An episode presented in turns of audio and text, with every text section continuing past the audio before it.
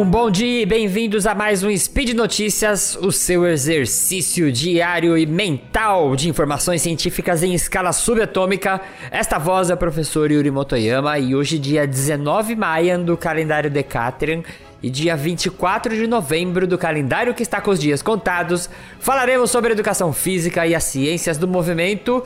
E no programa de hoje, vamos falar do Manual do Sedentário Cínico, parte 3. Vinheta e vambora!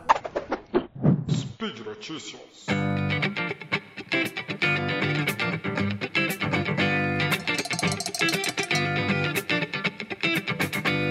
Primeira dica que eu quero dar, eu quero tentar aí trazer nesse manual do sedentário cínico, dicas rápidas que são perguntas que meus alunos fazem ou que as pessoas fazem a respeito de exercício, que são coisas que eu consigo dar uma explicação bem rápida aqui que caiba no spin. Inclusive, se você tem alguma dúvida, você pode mandar pra gente também, ou deixa no comentário, me manda em alguma rede social, tá bom?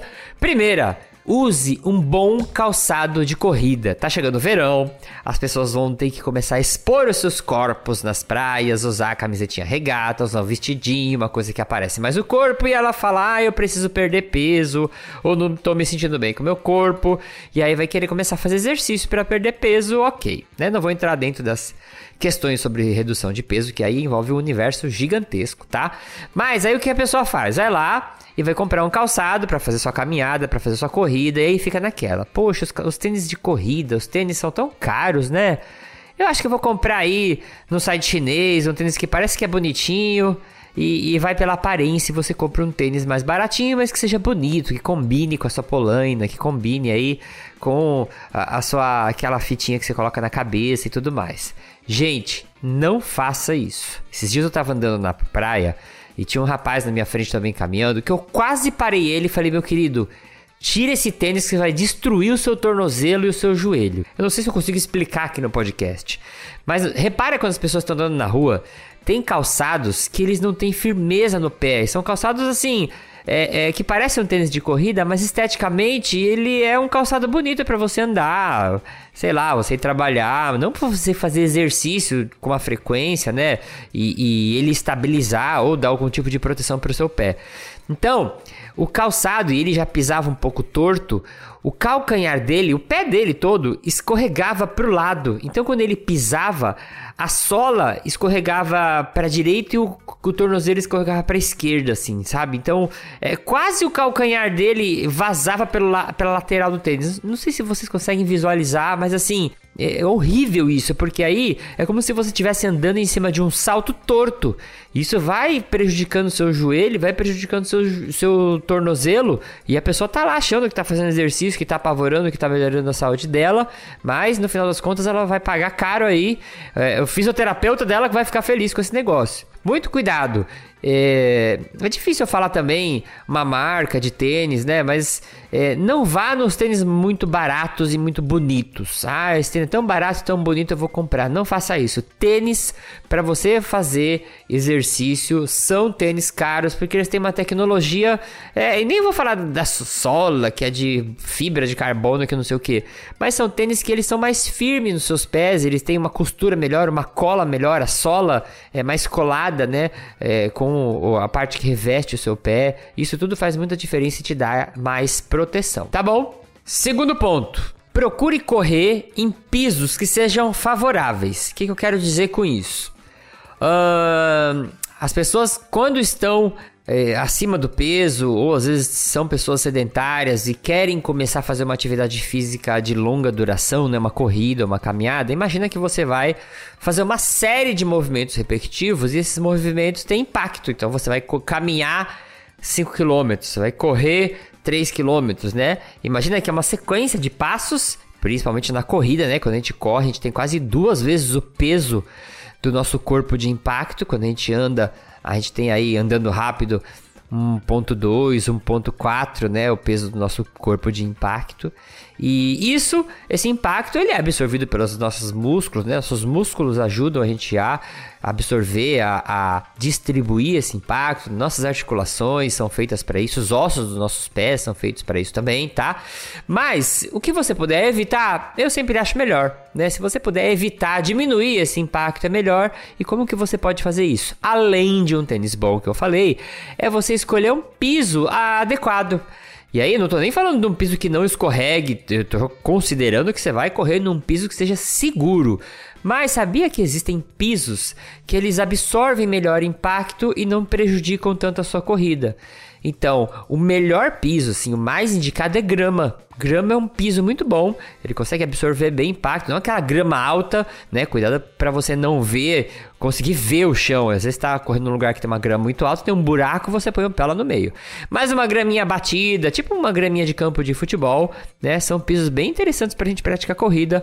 em segundo lugar, quem consegue morar na praia, né? Eu moro aqui perto da praia aquela faixa de areia perto do mar, que a gente chama aqui de areia batida, que é aquela faixa de areia mais molhadinha, ela é boa também, porque ela não é duro o suficiente igual um asfalto, mas ela também não é tão fofa igual aquela areia mais quente lá que fica mais perto do calçadão, né? Que aí aquilo lá, o seu pé afunda mais e ele vai te dar, além de ser mais estável, te cansa mais, né?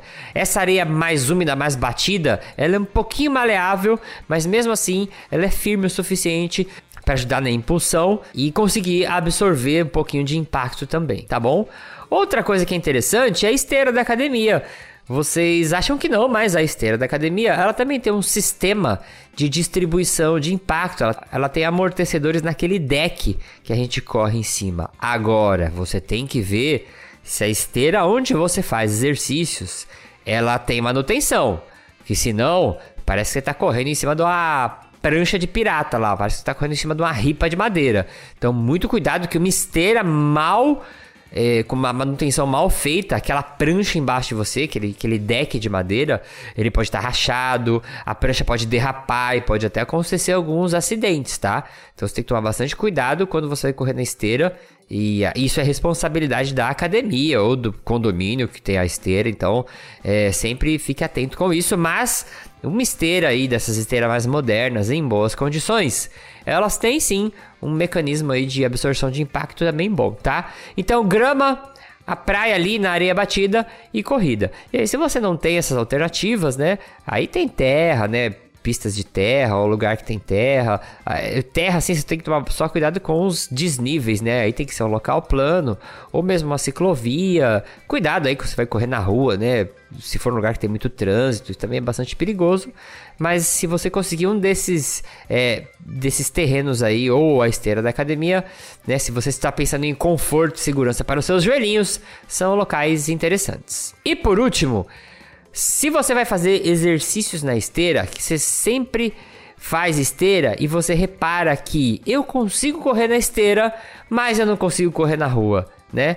Pô, o que será que, tão, que tem de tão diferente na esteira? Então, gente, é, quando você faz exercício na esteira, você tem que lembrar que é diferente da mecânica da corrida ou da caminhada. Porque na esteira, você põe o seu pé, a esteira puxa seu pé para trás e você só troca o pé de novo lá na frente. Então você fica trocando de pé e a esteira puxa seu pé para trás. Agora, transfere essa visão para a rua, você andando para ir no mercado ou correndo atrás de um ônibus. Você tem que fincar o seu pé no chão, fazer força com os músculos da sua perna e projetar o seu corpo para frente. Olha como na rua tem muito mais desgaste. Por isso que cansa mais correr na rua do que correr na esteira. Por isso que você corre 10 km na esteira a 10 km por hora. E se você for fazer isso na rua, você não consegue. Não é nenhuma mágica, nenhuma maldição. É que a esteira é mais fácil mesmo, tá? É, fora que na rua a gente também tem as questões do clima, questões do ambiente, né? Se tá sol, isso tudo pode interferir. Como você faz para esteira ficar com o esforço, o gasto energético um pouquinho mais parecido que a rua? Inclina a esteira entre 1 a 2%. Toda esteira ela tem um botãozinho de inclinação nas mais modernas. E nas, e nas mais antigas, ela tem. Você consegue mexer no pezinho dela para ela ficar inclinada. Ou você olha lá na esteira que você faz academia, dá uma olhadinha de lado dela, se ela tiver um pouquinho de inclinação só, isso já é o suficiente. Cuidado para não pôr muita inclinação, senão é, a esteira também aí fica muito difícil, o esforço é muito grande. Mas olha o que acontece. Quando você inclina, não dá mais só para você trocar os pés e esperar a esteira empurrar o seu pé para trás. Sabe por quê? Se você não fizer nenhum esforço, aí como a esteira está inclinada, ela vai te jogando cada vez para trás e você cai da esteira. Então, quando a esteira está inclinada, você tem que colocar o pé ali na frente e fazer força para jogar o seu corpo um, pro, um pouquinho para frente ali, na direção do painel da esteira. Que senão ela vai jogando para trás, para trás, para trás e você cai para fora da esteira. Por isso que a inclinação, ela consegue ajudar um pouquinho a deixar o esforço da esteira mais parecido que o esforço da corrida na rua. Legal isso, né? Então, gente, por hoje é só. Lembrando que agora você pode ouvir o 4 de 15 lá no feed do Portal Deviante também, tá todo mundo junto.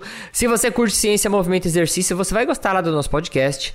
Todos os links que eu citei estão aqui no post. Aí você pode deixar seu comentário também. E dica aí para os nossos programas do manual do Sedentário Cínico que eu copiei descaradamente.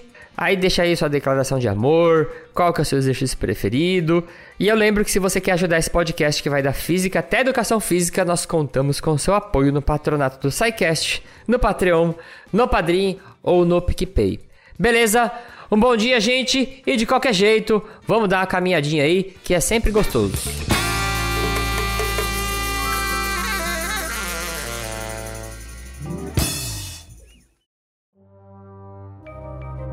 Este programa foi produzido por Mentes Deviantes.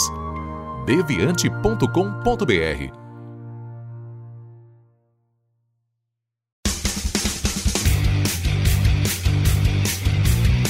Cortes, edição de podcast.